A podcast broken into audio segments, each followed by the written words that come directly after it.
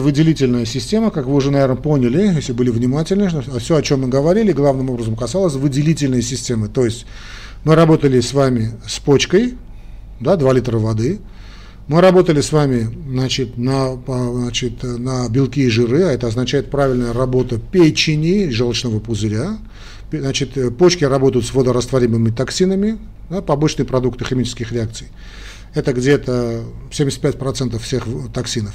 А остальные 25 это жирорастворимые, которые образуются в печени, они очень тяжелые, очень трудно выводящиеся и очень агрессивные. Поэтому печень тут же их никуда не отправляет, отправляет прямо в желчный пузырь. Поэтому желчный пузырь у нас должен быть идеальный. Не дай бог вам потерять желчный пузырь. Значит, попадает в желчный пузырь, и что, когда вы питаетесь по графику, режим дня, белки, жиры поступают значит, в организм, выделяется вся вот эта желчь, она нам нужна, чтобы переваривать белки и жиры, очень необходимо вместе с поджелудочной железой, но и в том числе она выводит все эти жирорастворимые токсины. Знаете, организм очень мудро поступает. То есть то, что надо на выброс, он использует для того, чтобы переваривать пищу.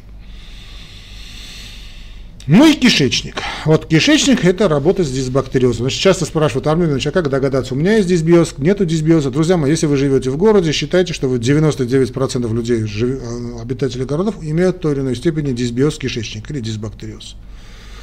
А это основной орган после тимуса, после 14 лет, который занимается нашим иммунитетом. И многие, много, много чем он занимается. Значит, здоровый кишечник это очень важно. Вот не надо терять аппендикс. Аппендикс тоже очень важен. Я вот потерял по глупости в молодости аппендикс, в юности вернее. Ну, теперь что делать? Значит, если не удалишь, человек умрет. Как сделать, чтобы кишечник работал нормально? Не забываем о воде, потому что для кишечника тоже очень важна вода, но для что значит кишечник, когда мы говорим кишечник, мы, мы имеем в виду вот эти 5-6 килограммов буквально 5-6 килограммов микробов, которые там обитают. Это в первую очередь бифиды и лактобактерии, которые мы получили в, первом, с первым глотком материнского молока. Даже, может быть, там материнского молока и не будет.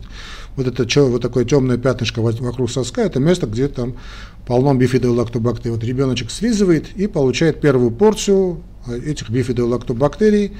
Значит, толстый кишечник их не убивает. Есть период такой иммунной толерантности, это где-то 24 часа, чуточку, может быть, больше когда все, что попадает в организм, в рот ребеночку, организм не воспринимает как э, иммунных врагов. Значит, поступили и заселяются на всю жизнь. С первым глотком, значит, с первым дыханием мы, мы значит, раскрываем наши легкие, а с первым начинает работать сурфактант, мы начинаем дышать. А вот с первым глотком материнского молока и вот, вот в молозиво мы получаем бифиду и лактобактерии. Ну и понятное молоко. Молоко нам нужно для вкусового импринтинга, чтобы потом э, впечатление, первое впечатление самое яркое. Правильно? Первая девушка, первая любовь, первая машина, там, я не знаю, первый поход в горы, ну и так далее. Первое самое главное. Первое впечатление, значит, никогда его не перебьешь. Ну, с большим трудом перебьешь, ладно. Да, и вот э, чтобы это было бы правильно, то первое вот такое, да, надо предложить ребеночка к материнскому молоку. И вот заселяются у нас бифидум и лактобактерии на всю жизнь. Их, а потом присоединяются так, различные флоры, в том числе условно патогены, те же кишечные палочки, которые нам очень нужны, которые нам помогают допереваривать пищу, дают нам так называемые нутрициенты. Значит, наличие вот этой микрофлоры нам нужно, чтобы синтезировать чистый спирт, внутри нашего кишечника нужно, чтобы э, целые э, вещества, витамины в том числе синтезировались, которые необходимы для кроветворения. Э, нужны там нам и эпителии протективные, да, вот это мы говорили о слизистой, эпителии, да, защита эпителия от всякой дряни. Ну и так далее, и так далее, и так далее. Там огромное количество, около 18, я, у меня была лекция, я не знаю, на этой лекции сохранилась или нет, дисбиоз кишечника.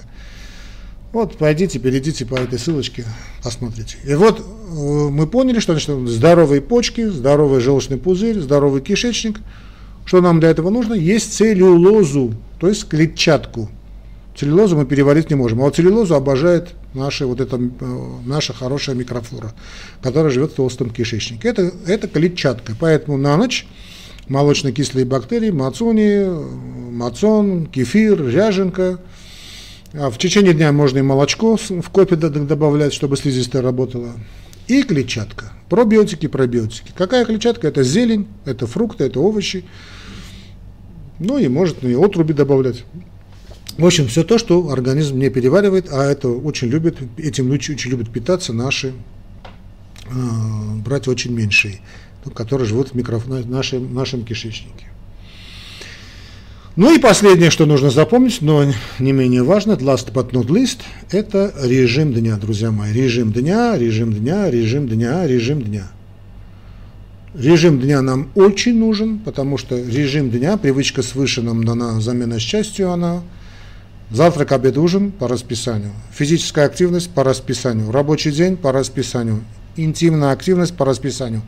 Вы скажете, что превратитесь в роботов. Да, может быть, вы превратитесь и в роботов, но этот режим дня нам нужен для выработки привычек. А эта привычка не что иное, как условный рефлекс. Помните собачку Павлова, да? Тинг-тинг-тинг-тинг.